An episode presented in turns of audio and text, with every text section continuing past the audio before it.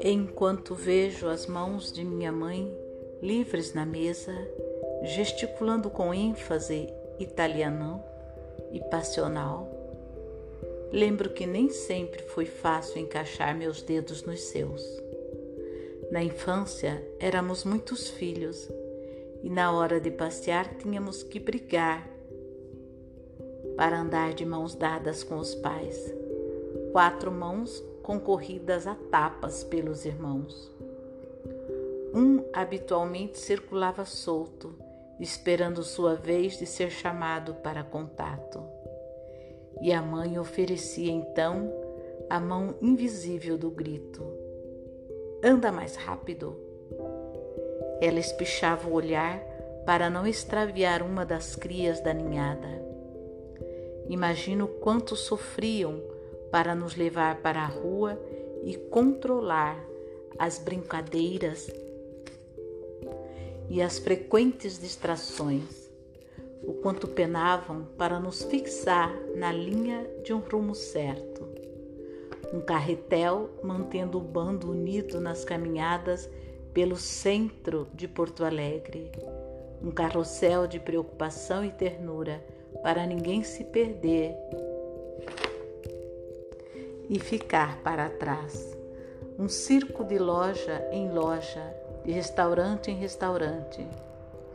Não facilitávamos, mexíamos em pedrinhas, em flores, nos canteiros, parávamos para colher frutas, encarávamos as vitrines pelos sonhos dos reflexos. No Mexaí, os filhos que se mantinham pendurados no cabide dos braços não eram problema. O medo se voltava para o avulso, o que andava próximo e perigosamente com independência por absoluta falta de mãos. E eu me sentia o filho menos querido quando terminava sendo o escolhido para perambular sozinho. Nem queria a mãozinha do irmão que se equiparava a uma esmola. Não admitia compaixão desejava tudo ou nada. E eu me sentia o filho dileto e mais amado quando chamado para fazer a frente do combate. O sorriso de satisfação e orgulho vinha fácil e rápido. Óbvio que provocava a ovelha desgarrada com a lã crespa de minha felicidade. Disputávamos a atenção como quem trava um duelo de garfos pelo último bolim de chuva na bandeja. As andanças desesperadas da meninice influenciaram os meus passos. Sou ansioso para chegar a algum lugar, mesmo quando tenho folga e estou adiantado. Ansiedade obedece ainda a ecos dos comandos materno e paterno. Hoje, os pais velhos, já separados e morando cada um em seu apartamento, estão com as mãos disponíveis. Os irmãos esqueceram a avidez da concorrência. Não mais se angustiam pelo privilégio. Talvez tenham que reparar, como eu agora, que a dinâmica familiar se inverteu.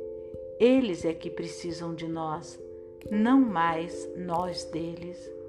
Sou eu quem devo levá-los a passear e veja a minha sorte adulta. Ninguém fica de fora.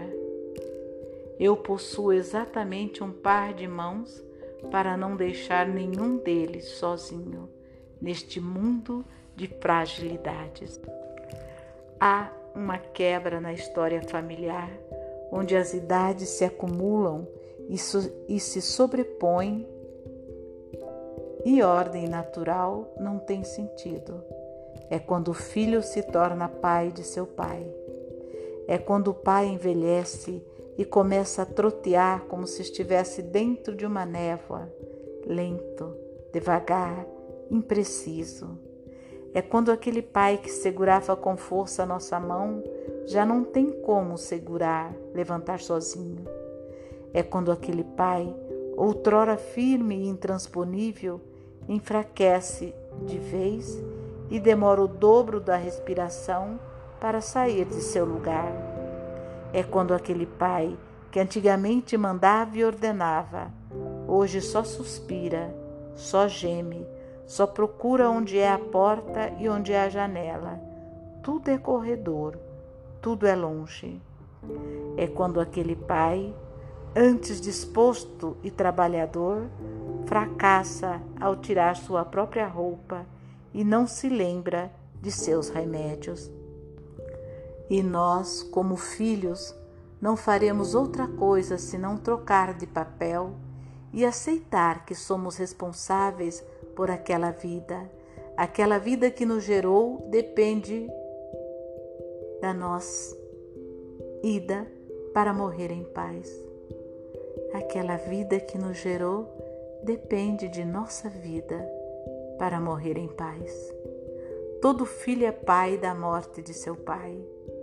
Ou quem sabe, a velhice do pai e da mãe seja curiosamente nossa última gravidez, nosso último ensinamento, fase para devolver os cuidados que nos foram confiados ao longo de décadas, de retribuir o amor com a amizade da escolta. E assim, como mudamos a casa para atender nossos bebês, tapando tomadas, colocando cercadinhos, vamos alterar a rotina dos móveis para criar os nossos pais. Uma das primeiras transformações acontece no banheiro. Seremos pais de nossos pais na hora de pôr uma barra no box do chuveiro. A barra emblemática, a barra é simbólica, a barra é inaugurar um cotovelo das águas porque o chuveiro, simples e refrescante, agora é um temporal para os pés idosos de nossos protetores. Não podemos abandoná-los em nenhum momento. Inventaremos nossos braços nas paredes. A casa de quem cuida dos pais tem braços dos filhos pelas paredes. Nossos braços estarão espalhados sob a forma de corrimões. Pois envelhecer é andar de mãos dadas com os objetos, envelhecer é subir escadas mesmo sem degraus. Seremos estranhos em nossa residência. Observaremos cada detalhe com pavor, com pavoroso desconhecimento com dúvida e preocupação. Seremos arquitetos, decoradores, engenheiros frustrados. Como não previmos que os pais adoeceriam e precisariam de gente? Nos arrependeremos dos sofás, das estátuas e do acesso caracol. Nos arrependeremos de cada obstáculo e tapete e feliz do filho que é pai de seu pai antes da morte, e triste do filho